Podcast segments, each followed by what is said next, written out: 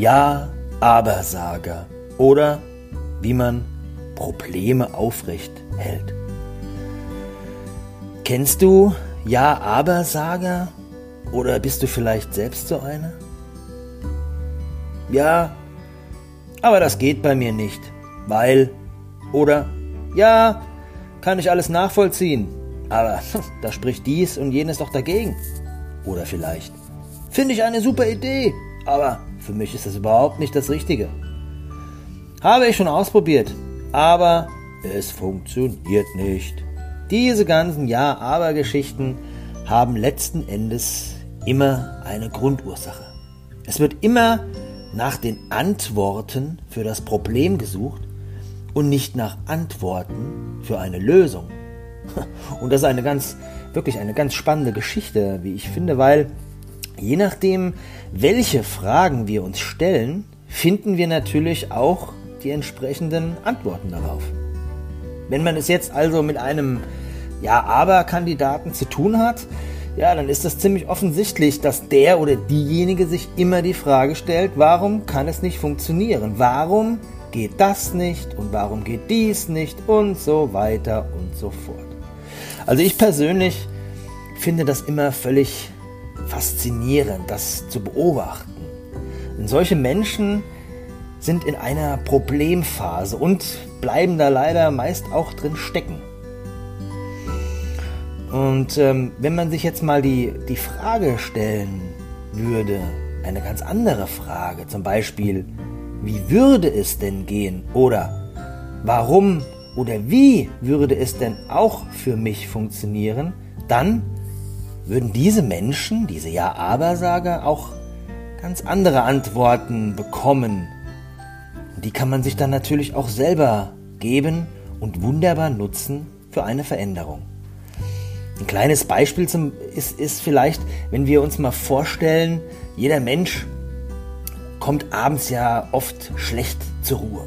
Ganz vielen Menschen geht das so und die haben große Probleme damit, einfach irgendwie auch einzuschlafen. Wenn der oder diejenige dann der Meinung ist, das ist eine tolle Idee mit, mit einer Entspannungsübung und dann gleichzeitig sagt, aber das funktioniert für mich nicht, dann ist eigentlich die Antwort schon klar. Dann funktioniert das auch nicht. Wieso kann ich mich nicht entspannen? Und dann kommen dann die Antworten.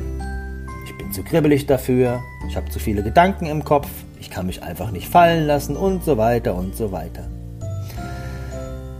Und wenn man sich dagegen dann einmal die Frage stellt, wie könnte ich mich denn entspannen? Was brauche ich denn, um diese Gedanken abschalten zu können, dann kommen sicher andere Antworten auf, wie zum Beispiel, ich muss meinen Kopf mit anderen Dingen beschäftigen oder ich konzentriere mich jetzt einfach darauf, dass ich alles einmal abschließe für heute, sozusagen irgendwo einschließe in ein Kästchen, in ein Schließfach und mich erst morgen wieder damit beschäftigt.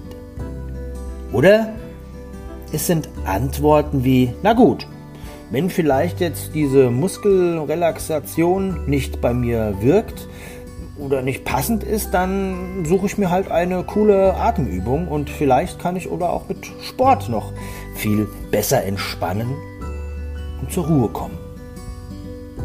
Man merkt also schnell, je nachdem, welche Fragen man sich stellt, dann findet man auch die passenden Antworten und diese Antworten leuchten dann ein.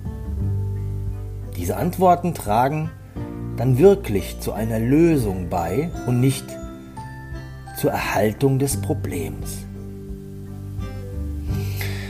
Und zum guten Schluss gebe ich dir ein Zitat mit auf dem Weg.